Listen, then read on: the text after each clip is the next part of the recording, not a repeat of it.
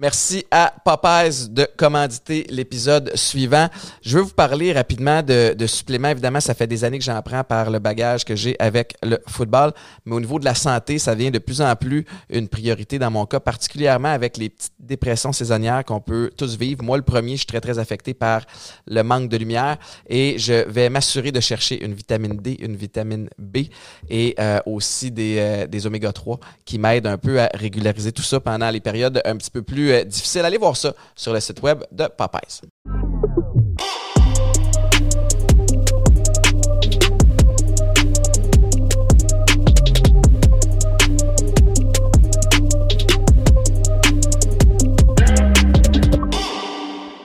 Rebienvenue à Chile chez Boulet. Euh, je tiens à préciser que ce show-là est disponible grâce aux suppléments Popeyes. Les suppléments Popeyes, c'est pas juste pour les gars qui veulent avoir des gros bras comme moi. J'avoue que ça fait quand même partie de ma liste d'objectifs. Mais pour les personnes qui veulent juste être en santé, il y a toutes sortes de vitamines, de minéraux, de, de, de supplémentation que vous pouvez aller chercher. L'idéal, c'est de vous rendre en magasin parce qu'ils ont des experts qui peuvent vous guider, vous guider sur, euh, sur vos besoins. Je vous rappelle aussi que c'est possible de m'écouter avec Mélanie Ménard, Marc-Antoine Nunez, Alex Charbonneau tous les, tous les matins à Weekend 99.5 dans l'émission On part ça de même. Émission où j'ai eu la chance l'an dernier de rencontrer mon invité aujourd'hui, Judith Lucier. Salut Étienne! Judith, t'es comme... euh, honnêtement, je pense que t'as été ma découverte de 2020. Euh, on se connaissait de nom, on a eu la chance de se, de se côtoyer. Puis euh, j'avais hâte de te recevoir de un parce que là, je suis complètement fasciné avec ton livre Annulé des réflexions sur la cancel culture. Et je t'avoue que tu es quelqu'un. euh, premièrement, je vais te présenter correctement. Là, Euh, journaliste, chroniqueuse, autrice. C'est ton huitième livre? Genre, je, je, on dirait Écoute- que je, je- je sais pas lesquels compter. Il y a des bios là-dedans, il y a des bios, non, non, tu sais, que c'est que j'ai Ghostwrité, ouais. Euh, mais genre 7 8e, là, euh, ouais. mais tu en as beaucoup à ton actif. Puis mon point, c'est le suivant, c'est que je sais que tu es bonne pour argumenter. Oui. Puis je- puis on est dans une période où il y a, il y a toutes sortes d'enjeux qui valent la peine d'argumenter puis de, de débattre. Puis là, je me disais, je vais-tu lire ça puis je vais être ultra confronté? Sur les dents, puis tout, puis Puis- stressé, puis roché. Puis non, puis des fois, moi, j'ai une petite naïveté où comme ah, la vie est smooth de- du haut de, ma- de mon privilège d'homme blanc. Mm-hmm. Tu sais, puis que des fois, je réalise pas les autres enjeux. Puis tu m'as accroché, si tu me permets, je vais lire la- le premier paragraphe. Avec parce plaisir. que je me suis vraiment senti interpellé, puis je pense que ça vaudrait la peine que plusieurs gens lisent ça. C'est dans l'intro. Ressentez-vous du stress? Avez-vous parfois l'impression que le monde change beaucoup trop vite pour votre capacité à absorber toutes les nouvelles sensibilités?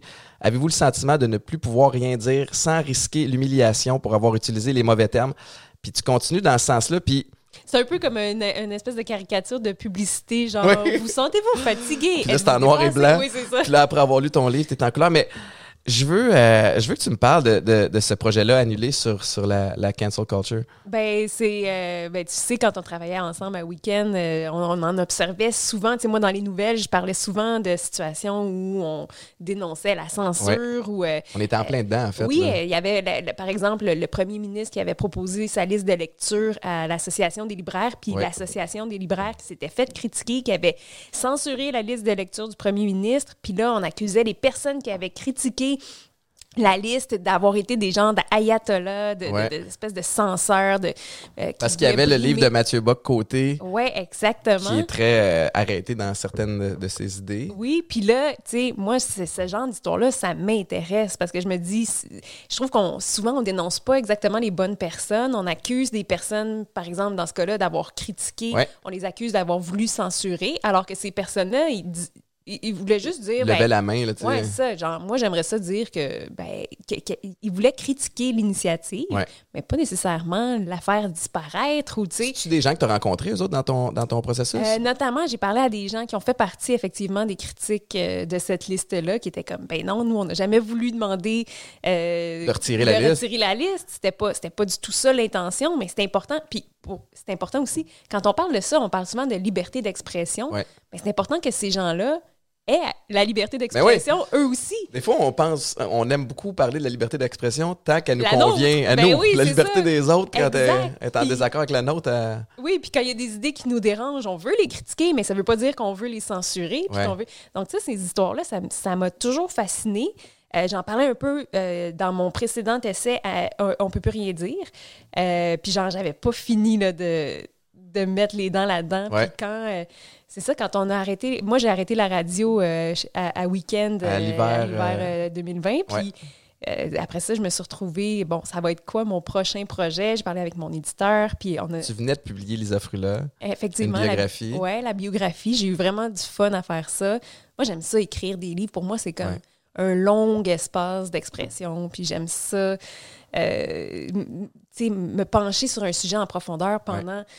Mais pas, c'est pas pendant cinq ans non plus. Là. Tu sais, J'aime ça que ça. En, en six mois, je fais le tour de mon affaire, je passe à travers ça. Puis j'ai vraiment l'impression d'avoir pris ce sujet-là de la cancel culture, dans ce cas-là, à bras le corps. tu sais. Vraiment, C'est un sujet rochant, on va rentrer dedans. Oui, puis, puis tu l'as fait en, en allant à la rencontre de personnes Ouais. qui ont été au cœur de ça. Puis aussi, c'est niaiseux, là, mais tout le, le- Moi, là, je savais pas ce que voulait dire woke. Avant que je te raconte, je sais pas si tu sais, on était en ondes à la radio un Mhm. Ouais. matin, puis t'as sorti ce terme-là, puis j'étais comme, qu'est-ce que ça signifie? Puis d'où ça vient? Puis d'où ça vient? Puis là, ça a comme dernièrement pris une connotation négative, alors que je pense que ça se voulait positif. Mais tu, tu t'es allé décortiquer quand même toute les, la terminologie. Dans ton livre, on peut plus rien dire. Le terme était Social Justice Ouais. Warrior. Ouais. Là, c'est rendu cancel, woke, Ouais. tout ce qui vient autour. Fait que pour moi, c'était quand même assez informatif aussi d'apprendre d'apprendre tout ça. Mais, mais tu l'as dit, puis tu tu touches un point qui est intéressant, c'est qu'on tu sais, dans, dans l'exemple du premier ministre, puis il y a peut-être un parallèle à faire avec, aussi avec l'histoire Marie-Pierre Morin, Ouais. c'est que les gens qui soulèvent le point, euh, tu sais, un red flag, qui lèvent un Mhm. red flag, ensuite de ça deviennent la cible Ouais. pour les conséquences. Conséquences qui, des fois, sont démesurées pour le geste Absolument. posé. Puis là, on dirait, comment tu fais pour démêler Mais- tout ça? L'exemple de Marie-Pierre Morin, c'est super bon parce que je veux dire, Safia Nolin a voulu dénoncer quelque chose, elle était en droit de le faire, euh, elle a voulu ouais. dénoncer ça. Après ça, c'est pas de sa faute si tous les commanditaires lâchent Marie-Pierre Morin. C'est comme Non. une conséquence. euh, c'est complexe. Là. Tu peux pas euh, imputer à Safia Nolin toute la faute de la débâcle de. Marie-Pierre Morin. C'est ça. Après ça, qui. Tu sais, je veux dire, oui, Marie-Pierre Morin a subi des conséquences extrêmes, probablement exagérées par rapport à ce que- ce qu'elle a fait. Safia aussi. Mais Safia aussi, puis ça. on y pense rarement, mais Ouais. Safia Nolin a subi énormément de violences, de harcèlement, de Ouais. commentaires haineux depuis qu'elle a fait sa dénonciation. Et ça, jamais on, on la présente en victime de, de cette affaire-là. Tu sais, jamais on, on se- Moi, ce que j'aime beaucoup analyser dans ces situations-là, c'est c'est quoi les dynamiques de pouvoir? Tu sais, qui, Ouais. qui a du pouvoir dans cette situation-là? Puis, tu sais, qui en perd, qui essaie d'en gagner, qui, tu sais, puis c'est quand même, c'est jamais des, des histoires simples, tu sais. C'est beaucoup du cas par cas aussi. Vraiment, puis tu sais, tu l'as. euh, on est à l'ère des, des réseaux sociaux. On était aussi, puis je puis peut-être que c'est un, c'est un, un raccourci euh, que je fais, mais que je trace. Mais est-ce que tu penses que parce que toutes ces histoires-là ont commencé à sortir en plein confinement, euh, alors que tout le monde est un petit peu plus à la maison, plus sur les réseaux sociaux, peut-être plus d'anxiété puis de, de, de- de problèmes ou de, de, craintes, d'émotions négatives qui ressortent, que ça a pu amplifier Ben, chacune de ces situations-là? Je pense que c'est absolument un facteur. Ouais. Euh, eff- effectivement, la pandémie a fait en sorte que notre vie sociale, tu sais, avant, notre, notre vie sociale se passait en réel et un peu aussi sur les réseaux sociaux. Ouais. Avec la pandémie, ça s'est passé quasiment 100% sur les réseaux Mhm. sociaux. Donc, c'est sûr que ça a amplifié l'impact des réseaux sociaux dans nos vies. Et aussi, ben, les réseaux sociaux, ça fait seulement 10 ans à peu près que c'est vraiment dans nos vies. Ouais. On commence à mesurer leur impact sur nous, puis c'est difficile à mesurer parce Ouais. que les algorithmes de ça, ça change tout le temps, puis c'est très secret. Euh, et on commence à voir à pouvoir mesurer les effets que ça a sur nos relations sociales. Tu sais, comment, euh, par exemple, euh, moins une, une- une information est nuancée, plus elle a de potentiel de devenir virale. hein. parce que plus tu ajoutes des nuances à une histoire, généralement, plus tu fais comme... Uh-huh. Au début, tu es offensé, tu es comme... Eh! Tu sais, puis tu veux partager l'histoire. Mais si on te dit, mettons, oui, mais t'as-tu pensé à ça, à ça, à ça, là, tu es comme, ah, OK, ouais, tu sais, ça apaise un peu ta Ouais. colère. Puis il y a moins de clics Il y a moins de clics. sur un article, Donc, par exemple. Donc, ça, ça a un impact parce que on le sait que ça, ça a eu tendance à nous polariser, Ouais. à nous mettre les uns contre les autres parce que plus une information est choquante, plus c'est négatif, plus ça fait peur, plus ça nous rend en colère, plus, ça- plus on a tendance à le partager. Mhm. Et donc, à se mettre à dos des gens qui pensent pas comme nous, Ouais. à- qui- tu sais, euh, et, et à caricaturer aussi les positions adverses, puis à dire, ben voyons, ils sont bien niaiseux, les gens qui, je sais pas moi, euh, votent pour Québec solidaire, ils sont donc bien débiles, Ouais. mais parce que ce que... Juste en termes de vaccins. Oui, les complotistes puis t'as les moutons. Ouais, t'as t'as- comme, t'as il y a pas, rien entre les deux. sais. Quelqu'un qui peut, genre, avoir des, des questionnements légitimes, ouais, avoir des craintes aussi Ouais. pour sa santé, tu sais. Euh, non, c'est ça. Effectivement, on a, on a tendance à rapidement se polariser. Puis, je pense que les réseaux sociaux ont un impact là-dessus. Ça serait quoi le. Tu sais, parce que ce que j'aime aussi là-dedans, puis ce qui m'a impressionné de toi, c'est la- au niveau de la, de la nuance, parce que je trouve que même moi, dans une situation comme euh, celle qu'on a vécue, euh, que ce soit, je prends celle du premier ministre parce que c'est celle que tu as amenée euh, tantôt où on a décidé de retirer sa liste, on dirait que rapidement, t'as- tu te formes une opinion dans ta Mhm. tête, où tu prends d'un côté jusqu'à ce que tu fasses. Attends une minute, là, j'ai pas tous les éléments. Ouais.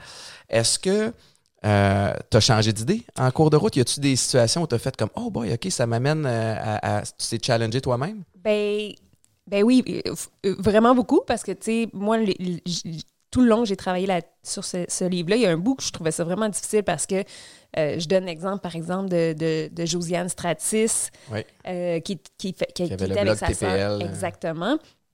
Les deux filles ont été vraiment annulées. là. Ils ont été cancellées de l'espace public parce qu'il y a eu des gens qui ont critiqué euh, leur attitude. Climat l'ont- de travail toxique, je pense ouais, climat de travail toxique, harcèlement, Ouais. euh, toutes sortes d'affaires. Et moi, quand c'est arrivé cette histoire-là, tu sais, je me suis- je pense que j'étais un peu en vacances. Je regardais ça de loin. J'ai pas voulu m'en mêler. Euh, je trouvais ça légitime qu'il y ait des critiques contre ces filles-là, mais je trouvais un, un peu que c'était exagéré qu'elles perdent tout du jour au lendemain, qu'elles reçoivent des menaces de mort, Ouais. que, on avait la même maison d'édition. Euh, mon éditeur a reçu des, des- On lui a demandé de rendre des comptes. Pourquoi euh, on, on aimerait que vous pilonniez les livres des. Faut plus vendre, faut plus vendre les livres des jumelles Stratis. Ouais, ouais, c'était quand même assez grave. Là. Chacune des, des, chacun des partenariats que ces filles-là avaient développés était euh, scruté à la loupe, puis on Mhm. leur demandait de, de rendre des comptes. Puis moi, je me suis mise un peu à l'écart de ça, que je n'ai pas voulu m'en mêler, mais je- tu sais, euh, j'aurais, j'aurais dû, dans le fond, j'aurais dû faire Hey, c'était légitime les critiques, mais on peut-tu prendre un pas de recul puis euh, Ouais. se calmer, tu sais, les, les, les- les- le harcèlement en ligne, c'est non. D'un bord comme de l'autre. d'un là. bord comme de l'autre. Ouais. Justement, vous dénoncez le harcèlement, mais vous êtes en train de reproduire cette violence-là en- envers ces filles-là.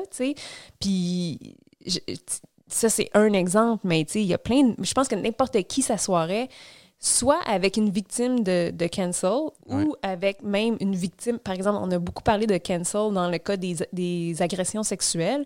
Puis souvent, la société, on a eu tendance à prendre pas le, pas le côté des agresseurs, ça, ça a l'air, on- n'y croirait pas de même, mais souvent on va avoir de l'empathie en disant, euh, il va tout perdre, il va perdre son emploi, il va perdre penser à sa famille. ouais, ouais. On a beaucoup été là-dedans avant le mouvement MeToo.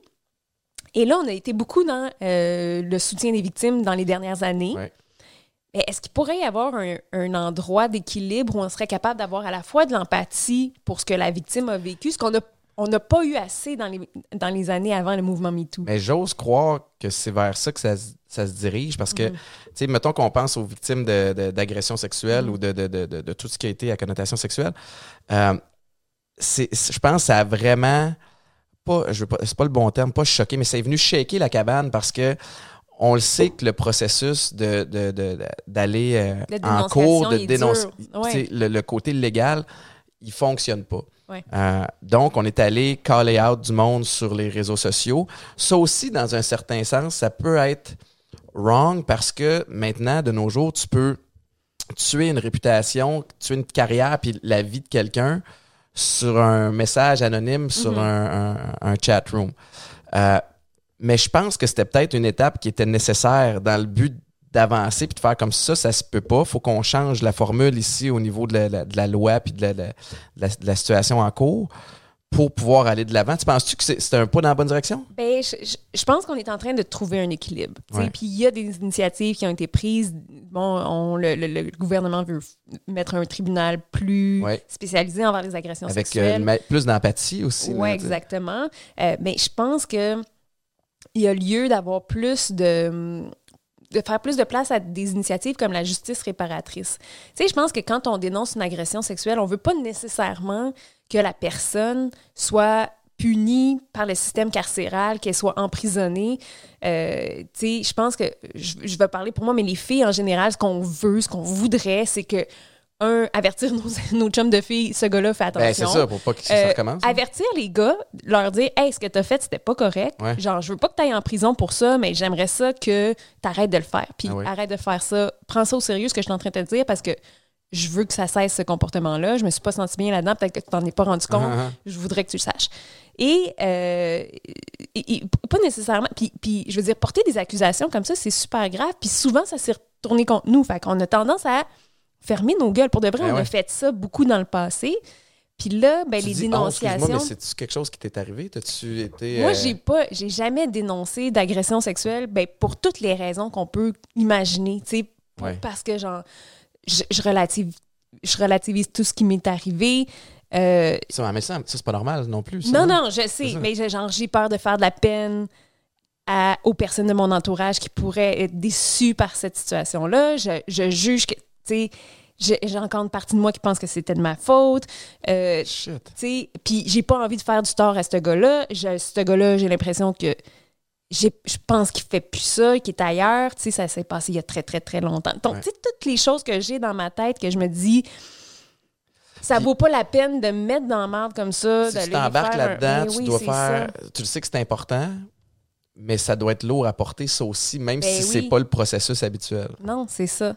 Fait que moi, je pense que, puis tu sais, on l'a vu, mais, par exemple, avec Alex Nevsky, il a entrepris une démarche de justice réparatrice avec son ex dans un, tu sais, pour mieux comprendre comment il avait pu dépasser les limites, comment il l'a mis dans une situation d'abus, comment elle, elle s'est sentie. Ils ont réussi à se parler, puis aujourd'hui, ben, il n'y a pas, tu sais, puis ça enlève aussi un poids de genre, quand tu dénonces une agression sexuelle, tu sais que ça va être grave pour la personne qui est accusée. Ouais. Tu sais qu'elle va vivre des conséquences super négatives, puis tu veux pas nécessairement ça, parce que je pense qu'on a de l'empathie malgré tout, tu sais. Moi, ce qui me fascine, ben, tu sais, puis, puis je, je le connais pas, Alex Nevsky, puis, puis euh, il s'est un peu auto-callé out aussi. par Ouais. Il a comme c'était maladroit, C'était maladroit.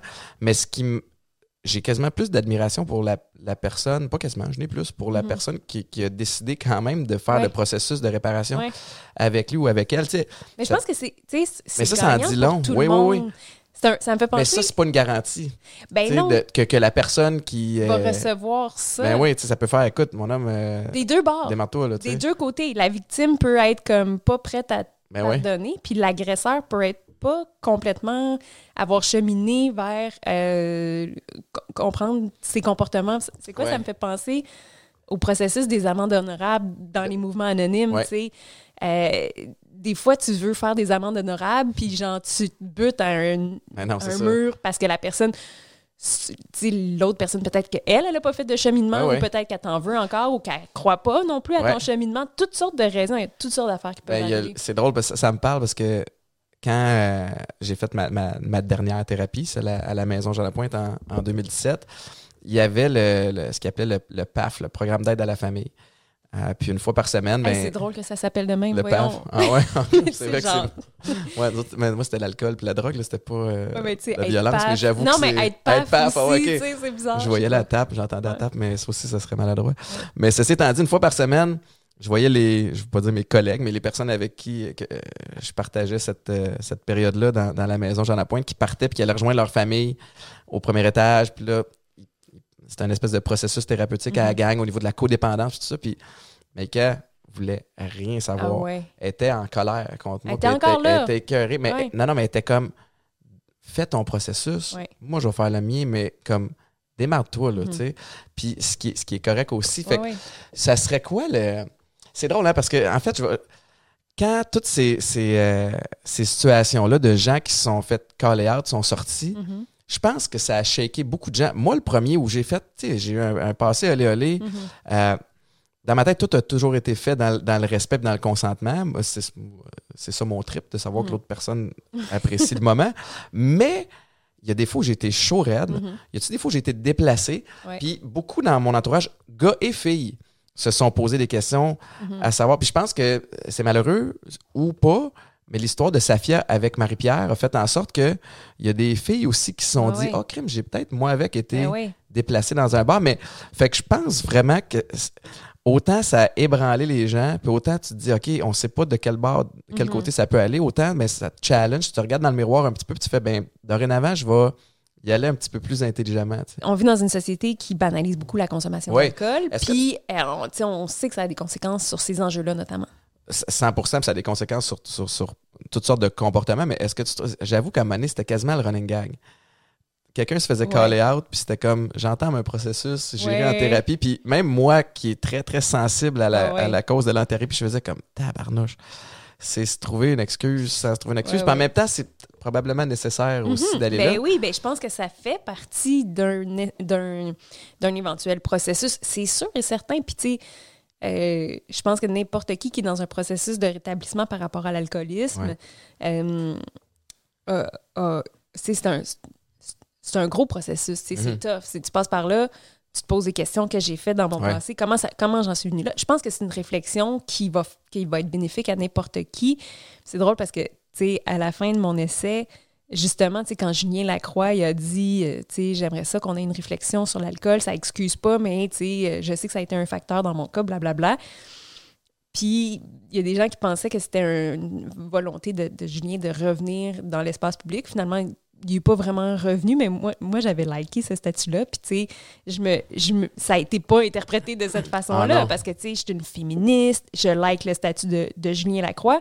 Puis, c'est un autre. C'est un autre enjeu des réseaux sociaux. Un like, ça veut tout dire, puis ça veut rien dire en Mhm. même temps.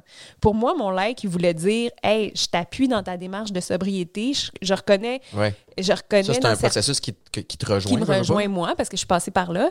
Puis je reconnais dans les mots qu'il utilisait, il parlait de faire des amendes honorables avec les personnes concernées en temps et lieu, euh, quand, ils sont, quand ils seront prêts à le recevoir. Tu sais, je voyais ça, puis je, je- je suis familière avec le processus. Donc, Ouais. je me disais, ça, ça, j'appuyais ça, mais moi, mon like, il veut pas dire ça dans l'espace public. Mon like en tant que féministe, c'est comme si j'excuse tous les comportements euh, de- de- d'abus qu'il a commis, puis ça, ça veut pas dire. Fait que là, moi, je- moi qui avait qui avait insufflé toute cette signification-là à mon like, Oh, shit. ben non, ça prend plus d'explications que ça. Est-ce que tu as dû t'expliquer à, à- Mais je à ton l'explique dans mon livre. Ah Je l'explique, mais parce Je qu'il y a eu des- y a eu des, il y a, il y a eu des, des gens qui m'ont écrit pour me dire Hey, t'as-tu vraiment liké le statut de Julien, Julien Lacroix? Est-ce que tu l'appuies? Qu'est-ce que c'est une erreur? Ah ouais, c'est ça, a dû glisser, tu sais. Puis Là, j'ai fait comme Ah, j'avoue que c'est plus complexe que ça. J'ai retiré mon like, puis j'ai pris comme un moment de réflexion aussi, puis j'étais pas capable d'expliquer. C'est un, un peu du peer pressure, c'est un peu genre Ah, je, je retire mon like sous la pression des pères qui me crient. L'as-tu gardé ou tu l'as enlevé? Je l'ai enlevé. Ah ouais, ok. Je l'ai enlevé mon like. Mais dans le dans Mais l'essai, comprenant qu'il était mal interprété Oui, c'est ça, c'est ça. Puis ce que ça, ce que ça envoyait comme message. Ouais. Mais là, je l'explique à la fin de mon livre, qu'est-ce qui fait que, ben, je- pourquoi, pourquoi j'avais appuyé Julien Ouais, ouais. à ce moment-là, puis pourquoi j'avais retiré. C'est un peu gênant d'admettre que j'ai retiré mon like sur la pression des pères, mais en tout cas, après ça, c'est ridicule en même temps. Hein? Toute, les, toute Sur like. ben oui, toute l'attention qu'on peut donner à ce petit cœur qu'on distribue.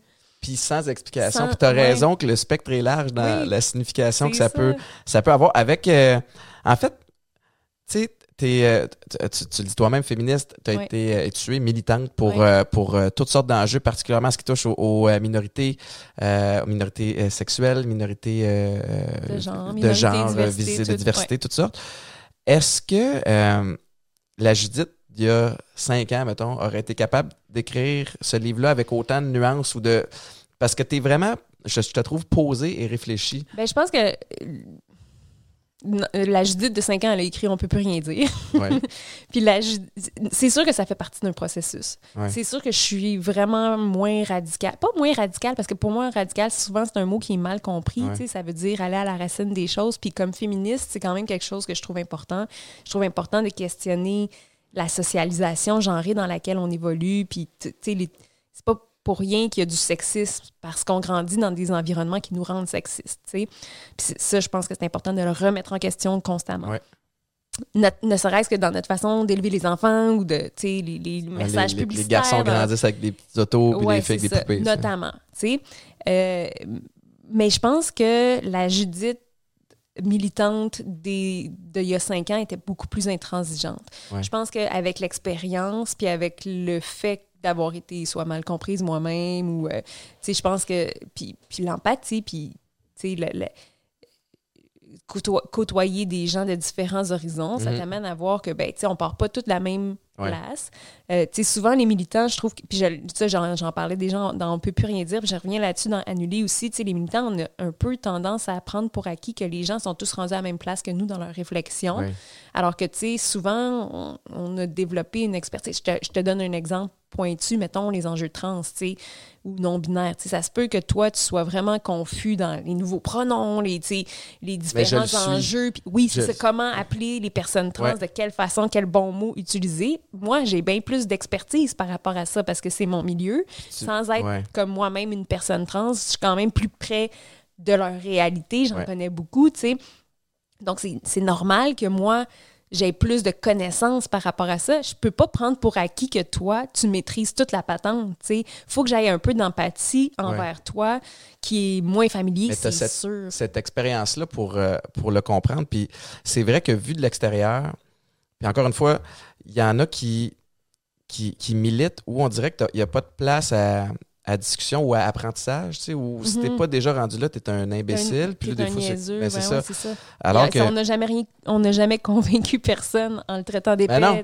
mais, mais tu le mentionnes aussi dans, dans Annuler, tu sais, euh, où tu déplores par moment justement la, la cancel culture de faire comme Hey, on a perdu l'opportunité d'avoir une discussion Mhm. intéressante qui aurait pu faire, tu sais, comme on, on a voulu vengeance, on Mhm. a voulu qu'il y ait une conséquence à un geste qui est normal en soi, mais on a perdu une belle opportunité de peut-être faire avancer les choses Mhm. pour de vrai, parce Ouais. que de barrer quelqu'un, OK, cette personne-là recommencera pas, Ouais. ou il y a des bonnes chances qu'elle recommence pas, ça fait peur à ceux qui agissent pareil de se dire comme OK, watchez-vous, faut changer. Ouais. Mais c'est pas là que le changement opère tant que ben ça. non, puis un bon exemple de ça, c'est, tu sais, euh, le, le- le- la recrue du Canadien, Logan Mayou. Ouais.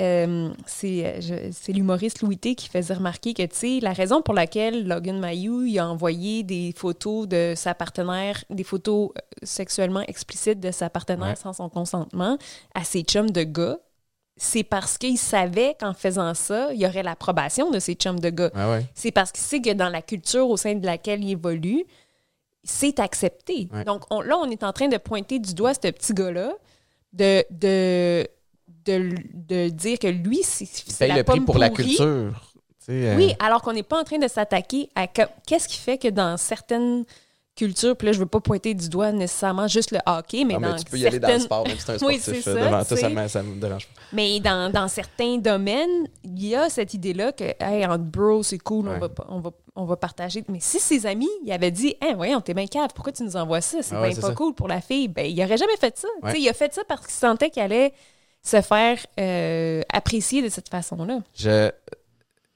100%. Puis le- le- je pense que le monde du sport. euh, Mais je- dernièrement, j'ai été, euh, j'ai été euh, vraiment agréablement surpris de voir. Je vais parler du foot, mais tu sais, Carl Nassib, qui est Mhm. un des rares joueurs de foot Ouais. euh, ouvertement homosexuel, qui joue pour les Raiders, Ouais. qui a été endossé. Et euh, tu sais, euh, on y a envoyé plein de love à travers Mhm. la ligue, à travers toutes les ligues sportives. Ce qui n'était pas le cas il y a une couple d'années pour un gars des Michael Alouettes, Sam. Michael Sam. Michael Sam avait euh, annoncé son homosexualité avant le draft de la NFL. Mhm. Euh, ça avait fait jaser. Sais, Ouais. Il y, a- il y a quelque chose de. Mais je pense que il c'est arrivé, quoi, il y a 7-8 ans. 7-8 on ans n'était pas près. prêts. Tu sais, Je pense que ça attirait. C'était encore tellement spécial que ça attirait l'attention d'une manière que. Négative. Dans, le- ouais, puis dans le domaine du sport, on disait Ah, c'est pas parce qu'on est homophobe, c'est parce qu'on veut pas comme, Ce genre de attirer l'attention. Mais tu sais, c'est sûr que ça va attirer ce genre d'attention-là. Puis tu y penses de toute façon. Tu sais, j'ai joué 19 ans au foot, là. Euh, j'ai eu des, des- des centaines, si c'est pas quasiment des milliers de coéquipiers depuis euh, Mhm. secondaire 1 au collège Mhm. Jean Eudes jusqu'à Coupe Grey 2012. C'est évident que j'ai côtoyé des joueurs Ben oui. homosexuels. Ben oui, Est-ce que je serais capable de te dire un qui l'a admis? ouais. Aucun. Ouais. Zéro, zéro. C'était Ouais. pas. le- Les gens n'étaient pas willing de le faire. Puis Michael Sam a payé le prix. En même temps, je, je, je pense pas que performance sur le terrain, wise, Mhm. euh, on peut comparer Michael Sam et Carl Nassib. Mais l'autre chose aussi, il y a une question de timing. Est-ce que tout ça était calculé? Tu sais, Carl Nassib l'a annoncé une fois qu'il avait Ah déjà oui? commencé à performer. OK. Fait qu'il devient- Fais tes preuves après ben, ça. c'est comme, c'est ça, c'est fucké. Ça Ouais. devrait pas en venir à ça. Ouais, ouais. Euh, Non, mais ça prend, ça prend dans n'importe quel euh, mouvement pour les droits euh, ou les la justice, ça prend des gens comme ça qui défoncent des portes pas de manière, tu sais, que dans Au un risque contexte de leur pas carrière. parfait, tu sais, que- mais tu sais, je veux dire, c'est comme. Sais, quand j'ai fait la bio de Lisa Frula, tu sais, il y a des choses qu'elle, elle a fait pour faire partie du Boys Club que nous, notre génération de femmes, on fait pas. Tu sais. Mhm. On n'accepte pas des commentaires de mon oncle, on n'accepte pas. Mais dans son temps, à elle, c'était ça qu'il fallait. Tu sais, il fallait être one of the boys pour, pour pour avoir un pied dans la porte, pour ensuite pouvoir Exact. changer les Puis choses. après ça, ben, cette génération de femmes-là a donné des exemples de ça pouvait être quoi des femmes en politique. Ouais. Puis nous, on a regardé ces exemples-là, puis on a Amener ça. amené ça ailleurs. Fait que ça prend des Carl Nassib qui ont, calculé le coût de faire leur coming out avant ou après avoir été repêchés, puis qui se sont dit ah ça serait peut-être mieux après quand j'aurai fait mes preuves, qui font en sorte que ben après ça il va y avoir des. Des juniors qui vont révéler leur orientation sexuelle avant d'être repêchés, puis ça sera plus un enjeu. Mais ça prend ces étapes là. Ça prend ça, mais Caroline, que c'est Ouais. c'est lourd quand même parce que j'ai pas pu m'empêcher d'aller voir les commentaires sous Ouais. une publication. Puis ça, c'est règle générale, chose à ne pas faire là, dans, dans toutes Mhm. sortes de. Je veux dire, j'ai beau lire TVA Nouvelles puis lire le Mhm. Journal de Montréal, c'est pas dans les commentaires Facebook de ces deux plateformes-là que le Qu'on QI est le plus élevé. Ouais. Euh, puis c'était terrible. Mhm. Puis t'en as, je pense, qui sont des blagues maladroites. T'en Ouais. as qui sont juste clairement de, de la haine. Toi, de ton côté, t'as as écrit pour euh, Urbania pendant des années. Des années où t'étais peut-être un petit peu Mhm. plus intransigeante, justement. Ouais. Puis à un moment donné, il a fallu que tu prennes un, un break. Ouais, quand j'étais. euh, j'ai- fait plusieurs années au blog d'Urbania, puis après ça au journal Métro. Ouais. Puis à un moment donné, ouais. À un moment, ben, je pense que c'est un mélange de plein d'affaires. Je pense que j'étais j'étais en dépression. Mais aussi, les commentaires.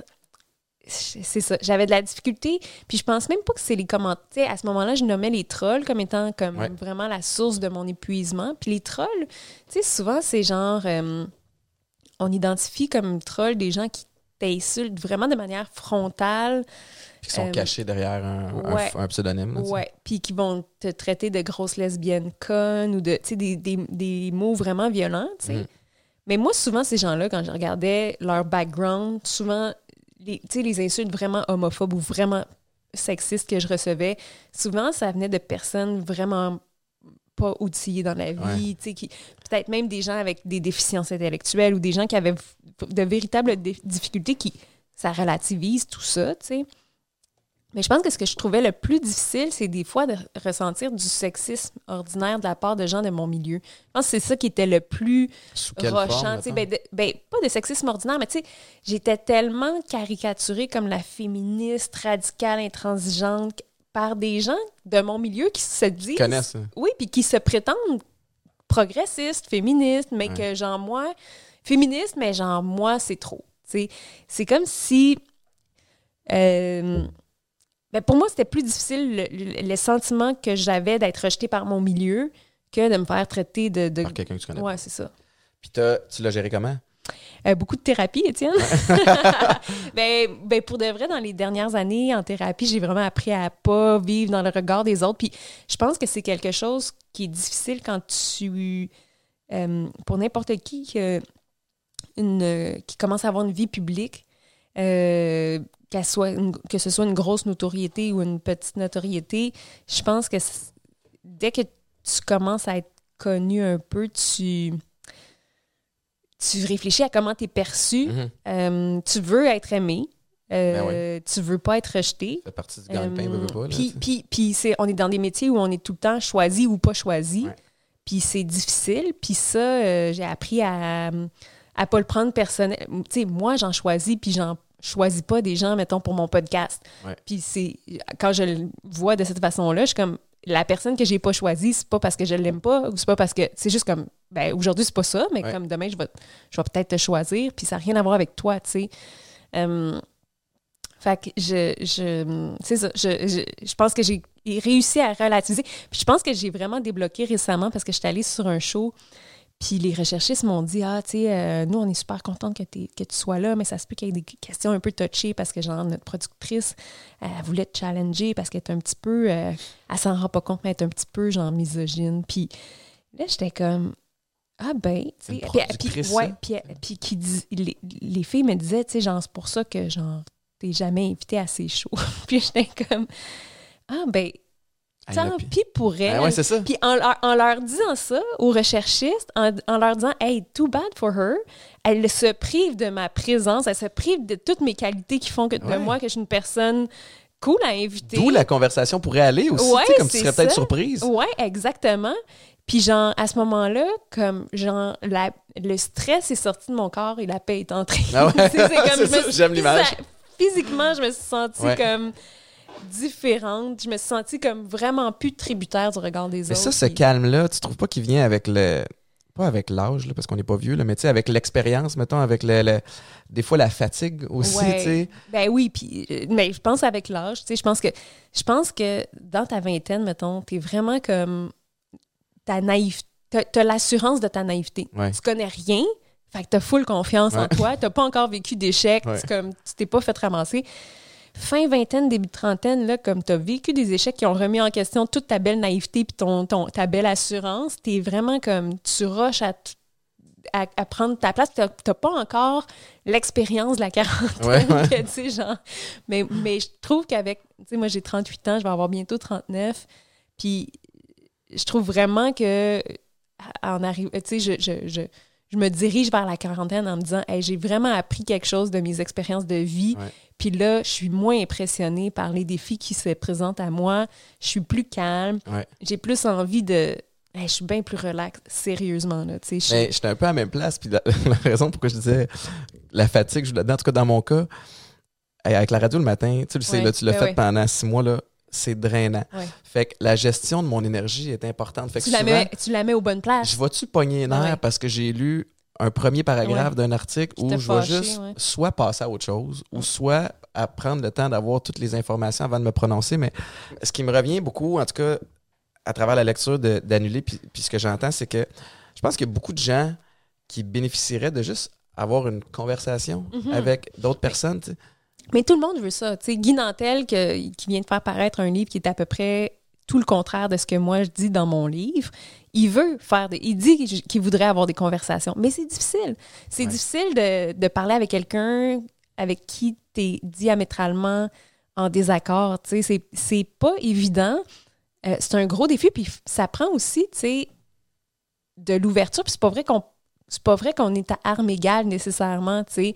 Euh, si Être je- en désaccord, c'est une chose. Ça si tu es en désaccord, c'est que tu as quand même une certaine compréhension d'un sujet ou assez pour avoir une opinion qui est, qui est arrêtée. Mais mettons, qui- je vais te donner un exemple super clair. Tu peux être en désaccord avec quelqu'un qui est raciste, mais on n'est pas, c'est pas égal égal. Je veux dire, le, racisme.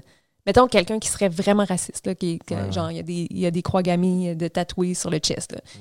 Ben, tu peux pas argumenter tant que ça avec quelqu'un qui est dans Ouais. ces positions-là, qui déshumanise certaines personnes. tu sais. Ouais. Fait que, il- tout le monde, on veut pouvoir discuter puis comprendre les positions des autres, mais c'est sûr qu'il y a des affaires qui nous apparaissent dans certains cas pas acceptables. tu sais. Ouais. Mais fait que c'est complexe. Mais, mais, mais ça prend la à du monde comme moi qui sont, Oui, oui. qui sont un peu euh, naïfs ou qui sont dans, dans l'incompréhension. euh, par exemple, mettons les enjeux avec les personnes trans. Mhm. Euh, moi, j'ai- tu sais, je pense, s'il y a une valeur qu'on inculque à nos enfants ici, mais moi, c'est le, le respect Mhm. de tout le monde. Mhm. Euh, que tu me ressembles, que tu ressembles à Ouais. quelqu'un d'autre, que tu aies une autre vision des choses, on respecte. Euh, fait que moi, j'avais. Il y a quelques années, tu es un homme, mais tu as l'impression que tu es une femme, puis tu fais le changement ou pas. Good for you. Mhm. Mais je le comprenais pas tant. Jusqu'à ce que je tourne une émission qui s'appelait euh, Lien rompu, qui était une émission. euh, Ouais.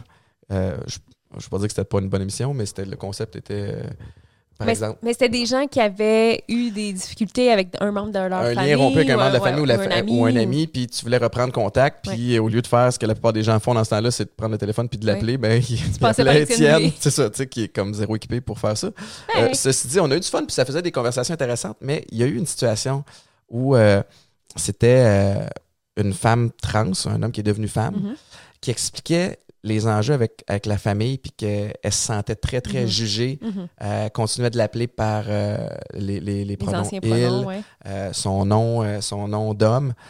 Puis elle était vraiment blessée puis Mhm. choquée. Ce que je comprenais en lui Ben parlant. Puis ensuite de ça, j'étais allé à la rencontre de son frère, de son père, qui, eux, était, je trouvais, ultra respectueux aussi. C'était Ouais. comme, le processus est arrivé tellement vite. Nous, on n'a pas fait le si- cheminement Ben pour non, en elle, arriver pendant là. cinq ans, elle, a eu de la misère Ouais. avec ça. Elle est arrivée, puis elle a dit, tu sais, c'est ça aujourd'hui. Mhm. Puis là, du jour au lendemain, nous autres, il faut qu'on on change des habitudes. Puis je pense que ça a bien fini, Mhm. cette histoire-là. En tout cas, à tout le moins, de- du peu de temps que j'ai j'ai été impliqué. Puis c'est de là mon, mon point. De, puis même pour moi, ça a été bénéfique de faire comme, OK, j'entends un, un angle Ouais. que je comprenais pas. Fait que quand... Il y a peut-être une pression des fois où, où qu'on ressent ou qu'on se met nous-mêmes de, de comprendre, d'avoir une opinion tout de suite sur, Mhm. sur quelque chose qui est très, très complexe. Ben oui. Mais je ben pense que ton livre Puis de se ça, rapidement, alors que, ben, tu sais, l'idéal, dans le fond, c'est d'essayer de comprendre Ouais. toutes les positions, puis de ne pas se camper nécessairement. En tout cas, je, je, je- je- je dis juste que, tu sais, souvent on a la volonté, puis des fois, c'est pas évident. Puis moi, j'ai de l'empathie aussi pour ceux qui y arrivent pas. Ouais. c'est comme. Ouais, ouais. C'est pas. Ça, T'as raison que des fois, le monde n'est pas équipé pour le comprendre. On n'a pas tous le même bagage. On n'a pas tous, euh, tu sais, je pense à. J'ai des parents qui sont super ouverts d'esprit. Euh, j'ai- mes, mes parents n'ont pas fait de sport du tout. Moi, j'ai baigné dans le sport, fait que j'avais de Mhm. ce côté-là toute la culture de, de- de- le volet de, de travail d'équipe, dépassement de soi. Ma mère était comédienne au départ, fait que, tu sais, tout le volet culturel. Puis je suis chanceux d'avoir eu ce. ce- j'ai grandi dans un Ils t'ont quartier- accepté même si tu étais un sportif. oui, c'est ça, je suis pas mal chanceux. Mais, mais puis j'ai grandi dans un quartier qui était ultra multiculturel, Ouais. puis je réalise à quel point C'est une c'est richesse. c'est riche, Mhm. tu sais, de- d'apprendre sur la culture des autres, puis les différences, à quel Mhm. point il y a- c'est le fun. Ouais. Mais quelqu'un qui a grandi, euh, bon, c'est peut-être cliché, le métier dans. Ben, dans une région, Dans mettons, qui est très homogène. Ouais, c'est ça. Ouais. Je peux comprendre que tu arrives à Montréal ou que tu arrives à quelque part, tu fasses comme wow, t'es Ah ouais. déstabilisé, puis tu Ben oui. comprends pas. Ben oui. Mais euh, il y a euh, les enjeux de, de- de- de santé mentaux me, me, me, me touchent beaucoup. Puis je sais à quel point quand tu portes toi-même des, des, des enjeux, quand tu. Je veux pas dire milite, parce que milite, ça Mhm. aussi, je trouve que c'est rendu avec une connotation euh, négative, mais quand tu défends des droits, quand tu prends le temps d'essayer d'expliquer à des gens tes positions pour, pour améliorer les choses, ça peut devenir lourd en Mhm. tabarouette. Y a-tu Ouais. des moments où tu fais comme, hey là, j'ai besoin d'un break? Ben, pas en ce moment. Parce qu'en ce moment, je suis vraiment dans prendre mon envol. tu sais. Ouais, ouais, En ouais. ce moment, je suis vraiment en train de m'émanciper dans tout- tous les domaines de ma vie. Mais oui, euh, quand, quand je suis euh, quand j'ai fait ma dépression, j'étais à bout de tous les enjeux que je défendais. J'avais même plus le goût de les défendre. J'y croyais même plus. J'étais fâchée à la fois contre la société qui évoluait pas assez vite à mon goût et contre l'intransigeance de certains militants qui étaient super sévères envers moi aussi parce que j'étais pas assez euh, radicale à leur goût, étant donné que, tu sais, moi, je veux dire, j'ai une position privilégiée dans le système médiatique par rapport à, tu sais, j'ai pas tant de visibilité, mais j'en ai plus que bien des Ben, personnes qui sont euh, marginalisées, tu sais. Fait qu'on m'impute une responsabilité, tu sais. Fait que des fois, j'étais comme un peu, genre, à bout d'être entre euh, toujours vouloir comme bien présenter les enjeux, euh, que ce soit les enjeux des minorités sexuelles et des gens que c'est super touché, et ben, être aussi accepté par le grand public. Puis, tu sais, c'est un peu quelque chose que Ouais. j'ai vécu à la radio avec vous, tu sais. Euh, mettons, euh, tu sais, je sais, Mélanie Ménard, elle aimait ça quand je parlais d'enjeux sociaux ou de féminisme, puis que je l'éclairais sur certaines choses, mais je sais que ça faisait un peu chier les patrons, tu sais. Pas, pas que ça... Tu sais, mais on me le disait, tu sais, comme, ah, ça, c'est peut-être un petit peu délicat. trop euh, militant ou trop intello ou trop féministe ou trop... Fait que, Alors moi, que toi, tu veux juste être toi-même. oui, c'est ça, tu sais. Puis ça a été vraiment un. C'est une des raisons pour lesquelles j'ai quitté la radio le matin, même si j'adorais votre gang, ça a vraiment été des, des beaux liens qu'on crée là, dans ce contexte-là. Ça n'a pas d'allure, là, comme je le dis. On se réveille ensemble à C'est 3h30 ça, tu du matin à c'est- tous les jours. C'est que- un genre de lien qu'on qu'on perdra jamais. Là, Ouais. On aura toujours partagé ça. Euh, mais, mais, mais sur le plan personnel, professionnel, j'étais pas. Tu sais, je, je- je sentais que je pouvais pas aller au bout de qui Ouais. j'étais, puis être vraiment moi-même, puis être vraiment à l'aise dans. Puis tu avais aussi comme idée dans, que tu étais capable de décaler ton sommeil d'une coupe d'heures. Ouais. Puis ensuite de ça, arriver à la maison à 9h30 pour Ouais. faire comme moi, j'ai toute la journée pour journée- écrire? Oui, c'est ça. Et ça Hey, ne fonctionne pas comme ça. Ben oui, non, c'est ça. Quand tu, quand tu finis ton chiffre de radio, tu es brûlé. Ah ouais. Tu veux, euh, tu n'as plus vraiment d'énergie pour faire autre chose. Ouais. Peut-être une petite heure de podcast. là, oui, c'est ça. Mais sinon, aïe, aïe, euh, bye bye les autres projets. Euh, je, je- revenir au niveau des, des réseaux sociaux. Tu sais, ça prend de plus en plus de place dans nos vies. Tu le disais un petit peu plus tôt, on commence à comprendre à quel point ça a un impact. Puis, puis, mais il y a encore beaucoup de flou Mhm. par rapport à la suite. Euh, je sais que tu peux pas tu te projeter dans le futur, puis, puis savoir, mais t'as l'impression qu'on s'en va vers quoi? Tu parce que je trouve ça. Je t'avoue que, tu Twitter, j'y vais de moins en Mhm. moins. Parce que Twitter, je trouve que c'est très, très. euh, en tout cas, dans mon cas, il y a beaucoup, beaucoup de haine, il y a Mhm. beaucoup de trolls. Facebook aussi, je commence à avoir de plus Ouais, en c'est plus. de moins en moins, ça nous parle de moins en moins, Ouais. là, à- j'ai l'impression, de notre génération. Puis Instagram re- demeure, on dirait, le réseau social de choix pour moi parce que c'est comme tu, Mhm. tu publies une vidéo, une photo, C'est personnel, puis c'est... c'est comme moins euh, commenter et Mhm. répondre. Ouais. C'est moins la priorité, on dirait, de ce réseau-là. Mais tu as l'impression qu'on se, euh, on se dirige vers où, tu sais, au niveau de la, de la division sur les réseaux sociaux ou, euh, ou Ben, pas? Moi, je, tu sais, je souhaite qu'on qu'il y ait un apprentissage au sujet des réseaux sociaux. Tu sais, les jeunes sont, je trouve, mieux outillés que nous puis Ouais. nos parents euh, sur les réseaux sociaux. Ils sont vraiment très au courant de ce que peut constituer du harcèlement sur les réseaux Ouais, sociaux. Ils sont vraiment plus familiers avec tout ce qui est intimidation, tout ce qui hey, c'est tu sais genre ils vont pas poster une vidéo d'eux sur les réseaux sociaux à, à la légère, ils savent que ça peut se retourner contre eux, ils savent que ça peut être quoi les conséquences. Euh, ils savent que quand ils consomment des TikTok ou des, euh, des, des photos sur Instagram, que c'est pas la réalité. Ils Mhm. savent que les photos sont, sont ou ou qui euh, et, euh, je trouve que nos parents sont. Puis je, je veux pas faire d'agisme, mais ils ont pas grandi dans Ouais. cette culture-là. Fait que des fois, ils sont un petit peu plus. tu sais, Ils savent pas que quand ils commentent la coupe de cheveux de Penelope McQuaid, ben, Penelope, elle lit. Elle- Ça se rend à elle. c'est pas comme. euh, tu sais, eux, ils- puis peut-être même, là, je vise plus la, la génération de nos grands-parents, mais tu sais, euh, ils, envoyaient des, ils envoyaient des denrées à Donalda parce qu'elle faisait pitié. Le personnage de, le personnage de la télévision, tu sais. On part de là, tu sais. Ouais. Puis là, on leur dit, on leur a dit, non, non, les gens dans la télé, c'est pas vrai. Puis là, on leur dit, ben là, les gens dans la télé, c'est vrai, là, quand Puis vous leur écrivez, lire, oui, c'est ça, vous les touchez personnellement, Ouais. tu sais, c'est- pas le fun, tu sais. Fait que eux, ils ont l'impression que c'est pas réel, tu sais, c'est pas la vraie vie. Puis, puis là, tu sais, on est tous, on, on peut tous tomber là-dedans, tu sais, on peut, je pense que les réseaux sociaux créent à la fois une proximité, parce qu'on a l'impression qu'on peut être proche de nos vedettes, mettons, Mhm. mais créent aussi une distance, parce que vu qu'on n'est pas face à face, il y a plein de choses qu'on dirait jamais en face à quelqu'un, mais que sur les réseaux sociaux, on se sent à l'aise de le critiquer, mettons, Ouais. avec virulence et arrogance et blablabla. Tu sais, mais je pense qu'avec l'expérience, tu sais, ça- comme je le dis souvent, ça fait juste 10 ans à peu près que c'est dans nos vies, vraiment, tu sais. Ouais. Euh, fait qu'on a à peu près 10 ans de maturité par rapport à ça. J'ai l'impression que dans 20 ans, On va être ailleurs. là. on va être ailleurs. Cela dit, ben là, dans 20 ans, il va y avoir d'autres sortes ça. de réseaux sociaux, d'autres sortes de plateformes. Là, ça va être virtuel là, avec Meta, je sais pas trop. fait que, pff, tu sais, je Qui sais pas, sait? là, mais Mais je suis content euh, d'entendre que tu trouves que la génération euh, plus jeune le gère bien. Je t'avoue que nous autres, tu sais, c'est un. Eden, euh, mon beau-fils, a 13 ans. Euh, tu sais, euh, actif sur, euh, sur Instagram. Il était sur Snapchat. Je pense qu'on a, on a mis. on a décidé que Snapchat faisait pas partie de, du réseau social sur lequel on voulait qu'il soit parce qu'il soit parce qu'il y avait, il y avait beaucoup d'enjeux de, de, de sexualité puis ouais. de, de, aussi, là, puis de, de, violence verbale là-dessus. Mais ceci étant dit, j'essaie toujours d'y rappeler que tout ce que tu écris dans les systèmes de, de messagerie, tu sais, ce qui est écrit reste. Ouais. Euh, plus que jamais. Là, Mhm. Ce qu'on écrit maintenant, euh, je, je pense entre autres, le c'est niaiseux, mais il y a une situation qui s'est passée dans la NFL il y a à peu près deux, trois semaines. C'est John Gruden, qui est un entraîneur-chef euh, réputé. Il a gagné des Super Bowls. Euh, C'était rendu l'entraîneur-chef des, des Raiders de Las Vegas. Des courriels de genre 2002-2003 hum, qui sont ressortis Ouais. où il insulte avec des propos borderline racistes Mm. des, des dirigeants de la NFL. Puis là, ben, barré, congédié, Ouais. banni. Puis là, tu, tu te questionnes à savoir, OK, tout ce que j'ai écrit depuis, j'ai 38 ans, Mhm. euh, dans des courriels, ouais, peuvent être ressortis avec les valeurs Ouais, de 2021. ouais. C'est touché. Puis je pense entre autres à des, des group chats sur Facebook où, tu sais, c'est niaiseux, mais j'ai des amis de toutes les cultures. Mhm. Puis on a un groupe chat, euh, on s'appelle le- jaune, il est vietnamien, le noir et le blanc.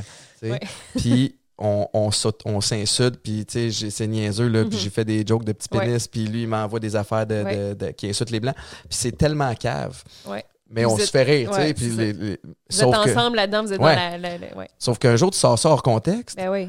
tu mets ça ailleurs, puis là, whoop, Étienne est cancel. Ben, c'est ça. mais, mais ceci étant dit, mon, mon point, c'est que je trouve ça tough en tant que, que papa puis beau-papa d'essayer de les aider à naviguer Ouais. là-dedans. Mais en même temps, tu as raison. Nous autres, moi, je suis comme toi, QV 1983, Ouais. on est comme la, la dernière génération qui a un pied d'un bord et un pied Ben de l'autre oui. bord. Sais, on, comprend très bien les réseaux. que, genre, nous, on n'a pas vécu notre... Moi, j'ai eu mon premier courriel, genre, à 18 ans, là. Moi, mon téléphone, premier téléphone cellulaire, c'était un flip phone. Ouais, Puis c'était, j'étais à l'université. ouais. Fait que, puis, puis c'est quand même fou de penser que, hey, si je voulais chercher mes amis, puis je les trouvais pas, fallait ensuite de ça que je trouve un téléphone public, Ouais. que je mette, avant c'était 25 cents, Ouais. dans c'est rendu 50, je pense. On se donnait rendez-vous à Pocaberry. Parce que Ah ouais, il n'y hein? a pas de, y a- pas de possibilité de genre quand t'es rendu tes amis, c'était où, les- où étaient les vélos, mais, Ouais. mais ouais, c'est, c'est, euh, mais ça me- t'as raison, dans le fond, parce qu'Eden, il, a- il a grandi avec un téléphone. Et il- le meilleur point que tu as fait, je trouve, c'est qu'il voit que les photos sont retouchées parce qu'il est Mhm. capable de le faire, lui, avec. Ben oui. Fait que, tu sais, il y a peut-être une compréhension que Ouais. c'est pas totalement la Après réalité. ça, c'est pas, tu sais, cette génération-là, c'est pas parfait non plus. Il faut Non, les non. accompagner quand Ouais. même. Mais je pense que moi, j'ai plus d'espoir envers eux qu'envers les générations avant, avant Ils nous. traînent moins de bagages aussi, Ben, de, de patterns à désancrer. Ouais, peut-être. Mais ils comprennent mieux les conséquences, en tout cas, parce qu'ils les ont vécues. Sais, ils ont vécu Ouais. de l'in- de l'intimidation sur les. Nous, on a vécu l'intimidation dans la rue en se rendant à l'école. Eux, ils l'ont vécu sur les réseaux sociaux. Ah ouais, c'est raide, non? c'est- Fait qu'ils savent ça- que les conséquences sont réelles. Mais tout le monde commence à. Tu sais, je, je- je regarde, ben, tu sais, je suis très très proche de, de la, de la maison Jean Lapointe puis de, de- de certains centres de thérapie. On commence à vraiment. on- pas juste on commence, il y a des, certains centres qui ont des programmes euh, au niveau de la dépendance Mhm. euh, des, des téléphones. Au-delà de ça, je pense que la plupart des écoles secondaires, à tout le moins maintenant, ont des, des programmes de, Ben, ils font un travail avec au niveau sont- de, de, ouais. de- ouais, c'est ça, le- le- comment être sur le web de Mhm. façon sécuritaire, Ouais. comment, le- comment bien se Alexandre comporter. Champagne, sa, son, sa fondation Ciel, c'est hot aussi. Moi, je trouve ça cool, des initiatives comme ça. Je pense que c'est nécessaire. Ouais, pour euh, comment, comment bien te comporter puis être bien Mhm. aussi avec, avec les réseaux sociaux. Reste que ça demeure quelque chose qui est toujours très, très tentant. Puis c'est niaiseux, mais les journées où, comme aujourd'hui, c'est une journée super occupée pour moi parce que j'avais la radio ce matin, Mhm. je suis revenu rapidement, manger un peu, essayer de faire un petit power nap pour être en forme, pour pas trop mâcher mes mots avec Judith. Ouais. Je fais le podcast avec toi. Ce qui fait que quand on va avoir fini tantôt, je vais checker mon téléphone Ouais. euh, pratiquement pour la première fois de la journée, puis Mm. je me sens bien. Ah, c'est bon ça. Mais tu te souviens, euh, récemment, il y a eu une panne euh, Facebook, Instagram. là. J'étais, tu sais, comme tout le temps un chien au bout de sa laisse. J'essayais de regarder mon téléphone. Ah, ah non, c'est vrai, il y a la panne. Ah, C'est fou, hein? Puis j'étais, je réalisais, je mesurais à quel point il y avait un, un réflexe malsain de checker mon téléphone aux cinq minutes. là. Pour de vrai, je suis dégueulasse Ouais, de ouais, ouais. dépendance envers mon téléphone. Puis pour des, des niaiseries, on le sait que quand tu reçois un like, c'est comme ça que le like a été inventé. Là. Ça envoie de la dopamine à ton Ouais. cerveau. Fait que, tu sais, toi puis moi, qu'on a un petit enjeu de Ah ouais, ouais, ouais. dépendance, oublie ça, là. Tu sais, c'est comme je le sais que si je regarde mon téléphone puis qu'il y a- a, j'ai des stimulations, peu importe c'est des likes ou des commentaires ou whatever, ça va comme. Fait que je suis dépendante. J'aimerais ça me désintoxiquer. C'est comme la même espèce de psychologie derrière ceux qui font des machines à sous. Ouais. Euh, tu sais, t'es Le au casino, t'as des machines à sous, t'as le, le- le petit ding-ding, t'as la- tout ça, ça te donne Ouais, la envie de lumière, la rester. musique, ouais. Puis les réseaux sociaux sont, sont euh, bâtis. Ben, il y a un super documentaire sur Ouais. Netflix. On Là, l'a euh, vu l'année passée The pour Mirror, la radio. là, Smoking Mirror, je sais pas trop quoi. Comment euh, c'est. euh, tu peux-tu checker, Marc-Antoine, comment ça s'appelle euh, Ah, mais je me souviens qu'on l'avait vu pour l'émission de radio à, à Week-end, puis ça nous avait déprimé. Facebook, je vais te le trouver, ça va me gosser. Euh, Non, Non, Black- non. mais quasiment. C'est euh, quasiment Black Mirror. C'est comme. Je l'ai pas. Mais derrière votre écran de fumée. Ouais, c'est C'est ça. en c'est ça. français. Je ne l'ai pas en, en anglais, mais c'est c'est fascinant. Puis là, tu comprends tous les patterns de, euh, par exemple, en système de messagerie, tu m'envoies un message. Ouais. Euh, puis là, je t'apprends répondre, ça t'envoie trois petits points. Ouais, parce qu'ils veulent pas que je tu veux débarques. que je reste, C'est ça. que j'attende qu'Étienne m'a répondu. Il m'a répondu. Ah non, non, c'est fou. fucké. Puis t'as beau le comprendre. Oui. Tu fais beau être un adulte, Ben oui. je- tu restes quand Ben même. oui. Mais euh, toi, pendant la pandémie, tu t'es pas sauvé, mais euh, t'as passé beaucoup de temps dans le bois, quand même, dans- au chalet. ça t'a-tu aidé justement à décrocher? Euh, oui, quand même. Mais je pense que, tu sais, on était chanceuse d'avoir un chalet puis de pouvoir d'être loin de la Ouais. ville dans un contexte sanitaire inquiétant. Mhm. Surtout, tu sais, quand tu es en campagne, tu es vraiment loin de tout. Ouais, là. La seule affaire, on faisait notre épicerie, puis oui, tu sais. Euh, mais en même temps, je peux pas dire que ça m'a désintoxiqué des réseaux sociaux parce que justement, au contraire, tu sais, ouais, ouais, c'est ça. J'étais pas si dans le bois que ça, là. On est à Sainte-Adèle. On Mais- euh, on s'en va dans le sud en, en famille euh, avec les enfants, ma blonde, puis mes parents vont venir aussi. Wow. Puis je veux faire ce que je faisais il y a euh, 15 ans, c'est-à-dire partir pas de téléphone. Hey, je te le Puis- souhaite. Il y a 15 ans, je, je le faisais parce que le Wi-Fi était tellement mauvais. Oui, c'est sur vrai, le on resort à que tu Cuba, faisais tu comme ben, faisais je, off, je ben perds du temps à essayer de gosser Ouais. puis de me connecter. Alors que là, le Wi-Fi est extraordinaire partout sur le resort. Il faut que je tienne le coup.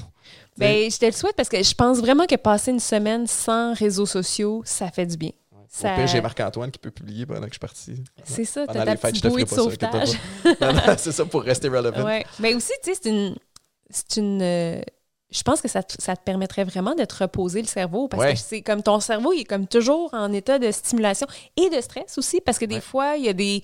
Tu sais, ça peut arriver, mettons, tu es relax chez toi un jeudi soir, puis tu t'apprêtes à te coucher, puis là, tu as quelque chose sur les réseaux sociaux que, genre, Qui te dérange. Ou... Qui- pointe du doigt ou qui te, qui te, qui te dérange pour X raison, Ouais. puis ça te fait comme monter l'adrénaline comme à Ah un ouais, mauvais est- moment, puis t'es comme, tu subis ça, puis tu sais, moi, je suis de plus en plus consciente de mon stress, là, quand je suis Ouais. stressée. Euh, hey man, c'est physique, là, le, le cœur qui débat, t'as chaud, t'as des Mhm. petites sueurs, voyons qu'on se fait subir Puis ça. Des fois, c'est encore plus subtil que ça.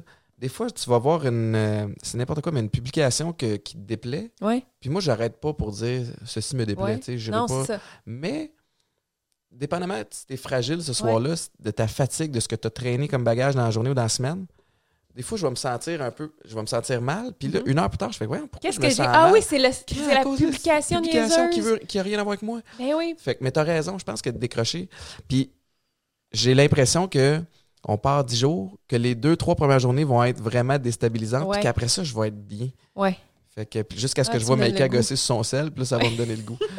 Euh, T'as as toutes sortes de projets parce que j'ai beaucoup, euh, je me suis beaucoup concentré sur annuler parce que là, je suis rendu à moitié puis je le trouvais écœurant, mais euh, là, ça me donne le goût de lire euh, On peut plus rien dire Ouais. parce que je sais que c'était la, pas la prémisse, mais c'était comme tombe 1, ça c'est un peu comme Ouais. tombe 2, mais tu as mentionné ton podcast. Ouais. Parle-moi un peu. Mais c'est, tu sais, moi, ça fait des années que euh, je veux faire un. Mais euh, je sais même pas par quoi commencer parce que, tu sais, sais, quand on est dans le milieu des médias, on pitch des affaires. Puis, tu sais, moi, je me fais toujours dire Ah, c'est intéressant, mais t'as-tu pensé que ça pourrait être tel angle ou, tu sais, il me semble que ce serait mieux si c'était animé par telle autre personne. Puis je suis comme Ben non, mais Ben, c'est moi qui te le c'est pitch, tu sais, c'est moi qui aimerais l'animer. Tu sais, avec le, le, le- Puis le casting que j'ai, il est pas évident, puis les, les, les diffuseurs le comprennent pas nécessairement. Puis, puis ça, à- au fil des années, ça m'a amené à, à douter de moi, à douter de mes capacités puis de mes idées, alors que dans la, tu sais, en, en vérité, moi, je crois à mes affaires, je crois à mon projet. Je trouve que, tu sais, j'avais envie d'avoir un espace de parole entre femmes où on a euh, des discussions qui pourraient ressembler à ce- quand on est entre amis puis qu'on prend un verre puis qu'on on refait le monde, tu sais. Puis puis j'ai décidé de faire ça, juste moi, avec, euh, tu sais, euh, Ouais. ça s'appelle Les Sorcières. Euh, bon, c'est sûr que ça donne un peu une connotation, justement, ben, on est dans le... le- les sorcières, c'est des femmes qui dérangent, Ouais. tu sais, par définition. Fait que c'est un peu ça que je- j'essaie de réunir autour de mon micro.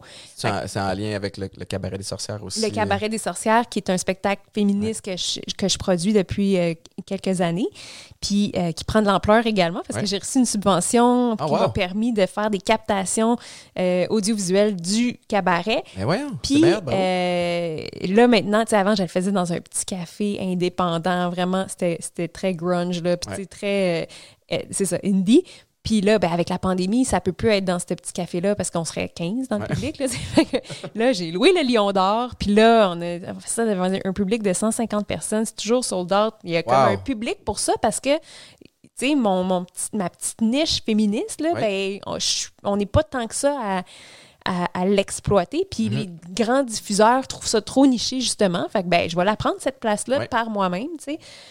Puis, Là, t'es chef chez toi. Tu sais, comme Oui, t'as pas personne ça. qui te dit euh, comment l'ajuster, tu y vas euh, Non, comme tu, comme tu le ça. sens. Là. Puis moi, l'image qui, qui reflète comment je me sens, c'est que j'étais tannée de- d'essayer de, faire fitter un carré dans un cercle, Mhm. sais. Puis là, j'ai l'impression que je fais mes affaires à ma façon. Allô, Roxane Bruno, je m'identifie bien À gros ma à- manière. oui, c'est ça. Mais euh, puis, puis, puis ça fonctionne parce que c'est le secret d'un podcast qui réussit, c'est l'authenticité, Ouais. c'est d'être soi-même, c'est d'avoir une vision. C'est tout ça que je réussis à mettre en œuvre dans mon podcast. Puis, euh, avec cette confiance-là que j'ai en moi puis en mon projet, ben, je suis allée voir, je me suis associée aux bonnes personnes pour Ouais. comme, produire la- le meilleur son puis, puis aller chercher des commandites. Puis là, je me suis associée avec euh, une entreprise qui s'appelle The Brand is Female, qui est une entreprise qui propulse des podcasts euh, euh, anglophones, qui c'était anglophone jusqu'à maintenant, puis on est leur premier podcast francophone. Puis euh, cette femme-là que je découvre, Eva Hartling, qui est, qui est derrière cette entreprise-là, ben elle croit en moi, tu sais. Puis je me Ouais. sens comme, je me sens soutenue, je me Mhm. sens é- Soutenu sans dire quoi faire. tu sais. Exactement, tu sais, dans le respect, dans genre, elle, elle comprend ma vision, puis elle veut pas la changer parce qu'elle elle comprend assez bien la dynamique des podcasts pour savoir que si, pour que ça marche un podcast, il faut que ce soit authentique, faut Ouais. que ce soit. Fait que je me sens. euh, c'est ça. Je, je, je, je- puis, puis ben, avec elle, on va réussir à, aller chercher du soutien financier, puis Ouais. aller chercher des, des commanditaires comme toi avec Popeyes. Ben moi, Ouais. ça va être plus peut-être du kombucha, des affaires plus. euh, Mais Grano. serait peut-être intéressé aussi. Hey, salut Popeyes, hey, pensez à nous pour. euh, tu sais, c'est pas juste les douchebags comme Étienne Boulay qui veulent manger des prots. Avec non, les mais- gros bras, non?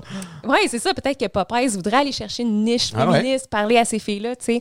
Fait que, ah, tu sais, ça me fait vraiment. Puis je pense que pour que cette femme-là croie en moi, pour que des gens comme comme elle, qui peuvent me soutenir dans mon projet, croient en moi, fallait d'abord que moi, je crois en moi. Eux autres, c'est la, la gang de production de Brand is Female? Eux, ils vont produire, ils m'a- ils m'aident à produire, puis ils m'aident à aller chercher des commandites. Ouais, que, tu sais, ok, c'est ça. C'est c'est tout le. Puis à diffuser. guerre, puis- pas, ouais, ouais, c'est ça. Puis à diffuser aussi, eux, ils ont des contacts avec Apple puis Spotify, puis Ok. ils connaissent mieux. La, la- tu sais, c'est- c'est- c'est facile de diffuser un podcast, mais Ouais. eux, ils connaissent les, je sais pas, les trucs pour être Mais dans les veux pas, top 5. Ça prend une puis les- stratégie quand ça. même. Mais, mais c'est drôle parce qu'on en parlait en dehors des ondes avant, avant qu'on commence. Puis je. Il y, a un, il y a un besoin Mhm. de podcast féminin. Mhm. Euh, il y en a peu. Y en. Tu regardes euh, le portrait des podcasts au, au Québec ou au, Canada, c'est Mhm. principalement des, des gars.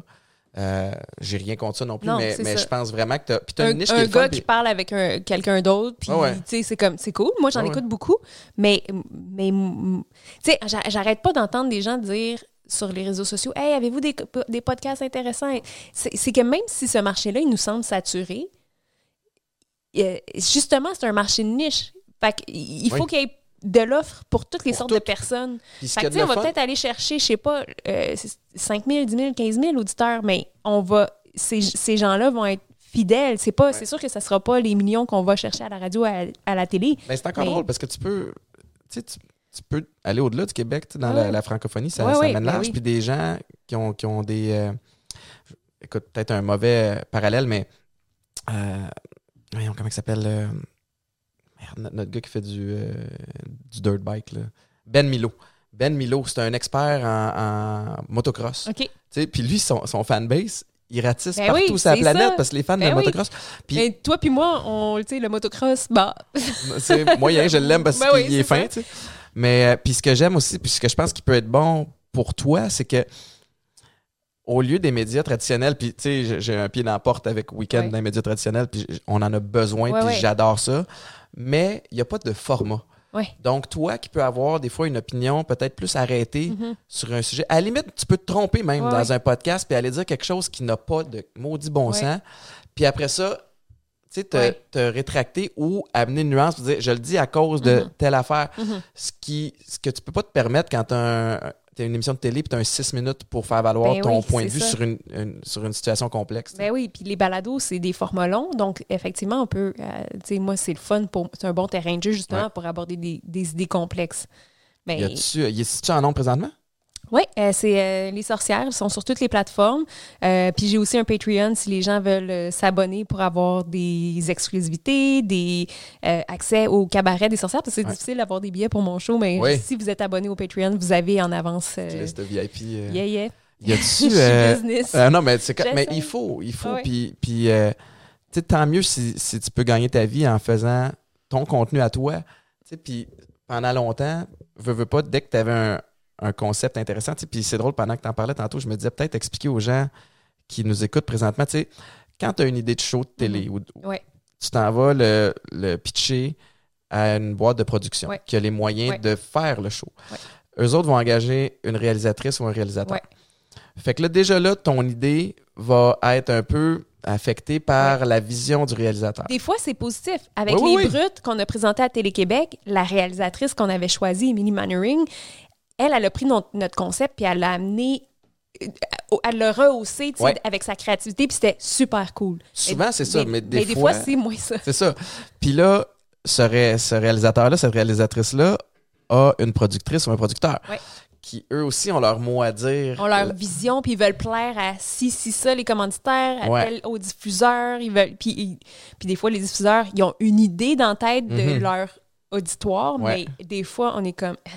ils- des fois, ils disent qu'il y a du changement, puis il n'a pas fait que ça. C'est la boîte de production. Là, on, Ouais, pitch à un diffuseur. ouais. Tu sais, que ce soit TVA, Radio-Can euh, ou, ou des, euh, des chaînes euh, tu sais, à la Canal Vie, moi et compagnie, peu importe. Et là, c'est eux qui ont, le dernier, Ouais. qui ont le dernier mot. Ouais. Tu sais, fait que dans le fond, ton idée, il y a quatre layers de plus Exact. au-dessus de ta tête Ah pour, ouais. tu sais, pour changer ou Puis pas. moi, les gens... Les gens qui travaillent chez les diffuseurs, puis là, tu sais, comment ne pas se mettre tous ces gens-là à dos qui sont supposés nous engager après, mais souvent, je trouve qu'ils pensent... Ça paraît qu'ils ont des patrons au-dessus d'eux, puis des gens en dessous d'eux. Tu sais, c'est comme... Je trouve qu'ils ils veulent, ils veulent répondre aux attentes de leur patron. Mhm. C'est rare que j'ai vu quelqu'un, moi, dans un, une boîte de dans- chez un diffuseur, que j'étais comme vraiment Sa inspirée par sa intérêt, vision, puis comme je trouvais qu'il comprenait vraiment son public. Souvent, tu sais, je trouve qu'on a tellement méprisé le public là, dans ces... Tu sais, des fois, ils vont nous dire, notre public, là, c'est la Ginette là, qui, qui habite à Blainville. Puis je suis comme, mais OK, si c'est ton public, pourquoi t'as mé- t'as méprise comme ça? Tu sais, pourquoi tu me présentes comme une conne Ouais. de banlieue? Ben, je dis pas que les- les, Les genettes de banlieue sont connes, mais tu sais, des fois, c'est super méprisant de la façon qu'ils nous les présentent. Puis je suis comme, mais pourquoi vous faites votre travail d'abord si vous haïssez tellement les gens pour lesquels vous faites ça, tu sais? Moi, j'ai envie qu'on ait. que- Tu sais, j'ai envie d'impressionner mon public, j'ai envie que le public m'écoute puis soit si- stimulé puis soit comme. Yes, un contenu que j'ai jamais Oui. eu, tu sais, ça, qu'on me parle enfin, tu sais. Tellement jamais. Puis je me souviens, tu sais, puis je fais moins de télé là qu'avant. Euh, mais c'était comme le, le- diffuseur là, cette année, on veut de la fraîcheur. Ouais. Fait qu'on va y aller avec un show estival où on va à la rencontre des gens puis euh, on parle de nourriture. tu C'est fais ça. comme Ben vraiment, ouais, comme, comme ça, c'est vraiment ça a révolutionnaire. jamais ça, été fait, tu sais, de quoi tu parles? ouais, Ou tu sais, des fois, on va dire Ah, ben là, ça prend des vedettes. Ou là, ça prend. Puis après ça, le public est comme Mais pourquoi vous nous présentez tout le temps la même même affaire? Puis les gens. monde, ouais, c'est ça. Ben c'est ça. C'est parce que les diffuseurs sont insécures que s'il n'y a pas des vedettes, il n'y aura pas de code d'écoute.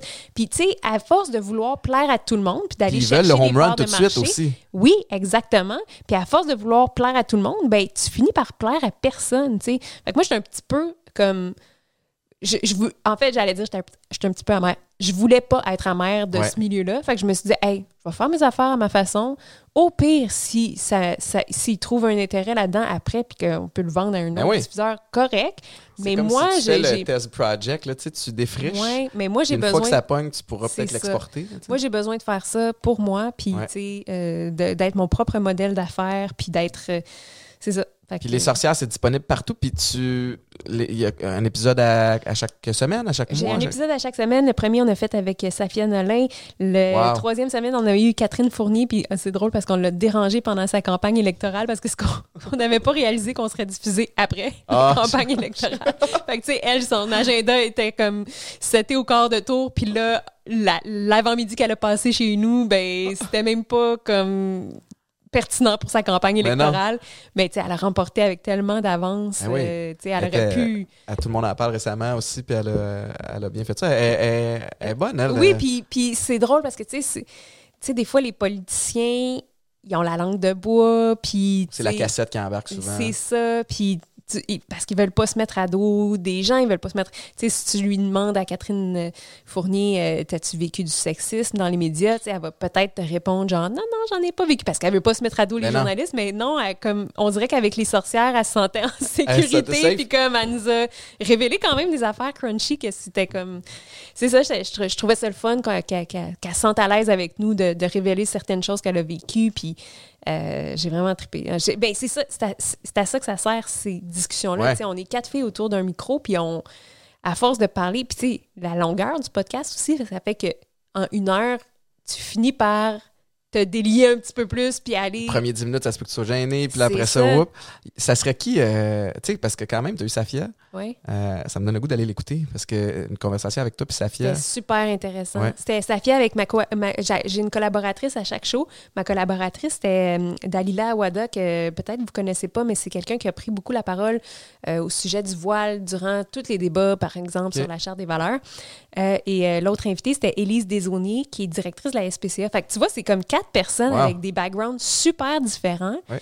Puis on est arrivé à parler de choses super, tu sais, sur lesquelles on ne les entend pas d'habitude. Tu sais, parler de justement droit animal, parce que la fille de la SPCA est là Ouais.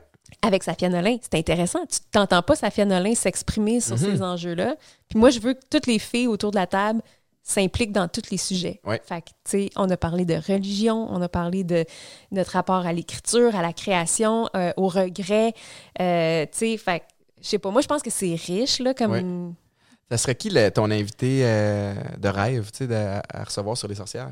Ben, hey, j'en ai dit. J'ai tellement. Tu sais, je commence. Fait que ma- en ce moment, ma, ma- c'est juste ça, des wishlists. Fais-tu ton booking toi-même? tu fais- Je fais, oui. Ouais, je ça. fais- Je fais mon booking moi-même, puis c'est comme, c'est vraiment, tu le sais, c'est beaucoup de temps puis d'énergie. Puis je regardais comment toi, ton, ton Marc-Antoine s'y prend, puis j'étais comme tabarouette, il est bien organisé, ouais, il il est tête, puis Pas mal comme- mieux que moi, on va dire. c'est- ça a de chances de succès. Ben oui, puis je te trouvais chanceux de l'avoir, mais en même temps, moi, tu sais, je suis une fille de contenu, fait que je suis un- tu sais, je veux créer le lien avec les gens La que je contacte, puis tu sais, comme... Fait que, euh, on dirait que ça, j'ai de la, misère, cette partie-là, le booking à, à, à À le déléguer, tu sais. Mais, mais mon agente, elle m'aide un peu, puis euh, tu sais, ils m'ont tout offert leur soutien, puis la, la, la, The Brand is Female aussi, mais je suis comme, ah, pour l'instant, je vais garder ça un petit peu, mais je pense que je vais me faire comme un- une, une wish list vraiment Ouais. claire de toutes les personnes que je veux inviter, mais que, tu sais, mettons quelqu'un qui, que j'aurais de la difficulté à hum, convaincre, je sais pas, on dirait en ce moment comme... euh, Non, mais c'est bien. je, je sais ça, je- je- tout, est, tout est possible, là, tu sais. hum. Le... euh, Y a-tu quelque chose que. Tu sais, t'es-tu sur un. Je saute du coq à mais y a- t'es-tu sur un autre projet de livre? Tu sais, un livre attend pas l'autre, là, dans ton Ouais. cas. Y a, Mais là, j'en ai comme. Ça fait trois années de suite que j'en écris un durant l'été, puis là, je suis comme. Je suis tannée de pas avoir de vacances. Puis Ouais, on ouais. dirait que cette année, j'ai. Je suis sur d'autres projets personnels aussi, puis j'ai le goût de prendre un mini break de, de, de livre. Ouais. Mais en même temps, si quelqu'un m'arrivait avec une proposition de bio, j'aurais de la Ah difficulté à dire non, tu sais. Parce que les bio, je sais pas, c'est quand même moins. euh, c'est moins C'est un autre type de, de processus. oui, c'est ça, c'est vraiment moins personnel. Je me remets moins en question, puis je suis dans découvrir l'autre personne, puis... Il y a quand même une pression, par exemple, de, de bien livrer. ce- Ouais, mais la pour moi, ça, c'est mais- facile. OK. C'est vraiment... Écrire la bio de quelqu'un, c'est un grand plaisir, un grand... euh, je suis vraiment dans la facilité, c'est du fun, puis c'est pas, pas de stress tant que ça. Euh, mais... Fait que c'est peut-être ça, j'accepterais, mais il faudrait que je me laisse un bon délai. Là, Parce qu'en même temps, j'imagine que les- le, le podcast, la façon que tu le parles, tu sais, à, à un épisode par semaine, c'est pas du temps plein, mais c'est quand même prenant. Là, tu Ouais, c'est quand même prenant. Puis le reste du temps, ben, tu sais, c'est- puis c'est pas payant. Fait que, tu sais, je, je sais pas. Encore. Non, ben, c'est ça. C'est ça. Pour l'instant, c'est plutôt moi qui investis. J'ai, j'ai hâte de, de voir où ça va me mener. Mais, tu sais, en- en- entre-temps, tu sais, c'est quoi, là? Ah ouais. on donne des conférences, on essaie de. Ah oui, de- de- travailleur autonome. tout le reste, là. Ah, mais Judith, euh, écoute, super conversation. Y a-tu quelque chose que, que j'oublie? En fait, je trouve qu'avec toi, euh, ça prendrait 4-5 épisodes. Là, euh, mais euh, y a-tu quelque chose que j'oublie? Ton, son livre annulé, allez le chercher, pour vrai. Puis euh, c'est vraiment, vraiment intéressant. Ça, ça challenge sur. euh, pas tant. Pas challenge dans le sens de, de confrontant, mais ça porte à réfléchir avec Ben, une nuance les qui est idées que tu rafraîchissante. avais au départ sur ce sujet-là, ben, ça les. C'est ça, ça t'amène ailleurs. Ouais, puis c'est bien écrit. Tu sais, Ah, t'écris. euh, t'écris- ben, moi, tu sais, la personne que je cite souvent, c'est Marc-André Chabot qui, a- qui a écrit. Ok, ben oui, lui, qui- ma écrit bio. ta bio, puis Ouais. tu sais, quand j'ai lu ça, j'étais jalouse. Ah ouais, c'est comme, mais oui, parce que je- je- tu vois que lui aussi a du fun à écrire ta C'est bio. bien écrit, Ouais, mais tu l'entends le raconter aussi. Puis je trouve que c'est c'est le ton que tu as aussi euh, là-dedans. Merci tellement Hey, d'avoir pris le Moi, temps je de. t'as- on n'a pas assez plugué ton, euh, Atypique? ton atypique, ton nouveau atypique Amaretto Sour. J'étais comme la, j'étais, la première idée que j'ai eue en venant ici, c'était comme je veux matin. goûter. J'ai, euh, je t'ai- fait un petit pack. euh, C'est la saveur qui manquait à ton, euh, ton portfolio de saveurs. J'adore ça. J'adore tes, j'adore tes produits. C'est bien fun. Puis, je, si je peux être porte-parole. Ah, ah oui, écoute, avec plaisir. Mais, euh, mais merci. Puis, euh, puis je sais que t'es sobre aussi. Euh, Toi, ça, ça fait 4 ans bientôt, 4 Ça ans au va mois de faire février. quatre ans au mois de février. T'es vraiment sharp, euh, Judith. Puis je, je le répète, euh, c'était c'était écœurant de te côtoyer à tous les matins. Oui. Même si je sais que c'était difficile de, ton côté. Non, mais c'était. Oui, mais, aussi oui, mais non, parce que même si on dit que c'était c'était difficile, je veux dire, c'est ça. C'est pas parce que tu prends la décision de quitter quelque chose que tu as tout haï. Tu sais, moi, j'ai adoré travailler avec toi, Alec, puis Mélanie. Puis, euh, tu sais, c'était- ça, ça a vraiment été un cadeau dans ma vie. J'ai vraiment aimé ça. Puis quand je vous vois, je suis nostalgique. Puis, tu sais, vous me manquez. Puis, Nous autres, on te voit tous les matins, je veux que tu le saches, dans la tasse, La tasse de Mélanie. Mélanie. On a fait une tasse à la mémoire de, de Judith. Mais je te souhaite bonne chance. Puis allez, allez écouter ça, le podcast Les Sorcières. Je vais assurément devenir un, un abonné. Puis, euh, puis euh, ben, ben fier de, de, de tout ce que tu fais. Puis de, de continuer d'essayer d'apporter des changements positifs dans, dans la société à tout plein de niveaux. hey, merci, Étienne. Merci beaucoup. Merci tout le monde d'avoir été là. Je vous rappelle euh, que vous pouvez m'écouter euh, à tous les matins avec Mélanie Ménard dans On passe ça de même à Weekend 99.5 puis que les magasins Popeyes demeurent disponibles pour prendre en main votre santé. Chili chez Boulet, disponible sur toutes les plateformes. Allez écouter ça. Merci beaucoup.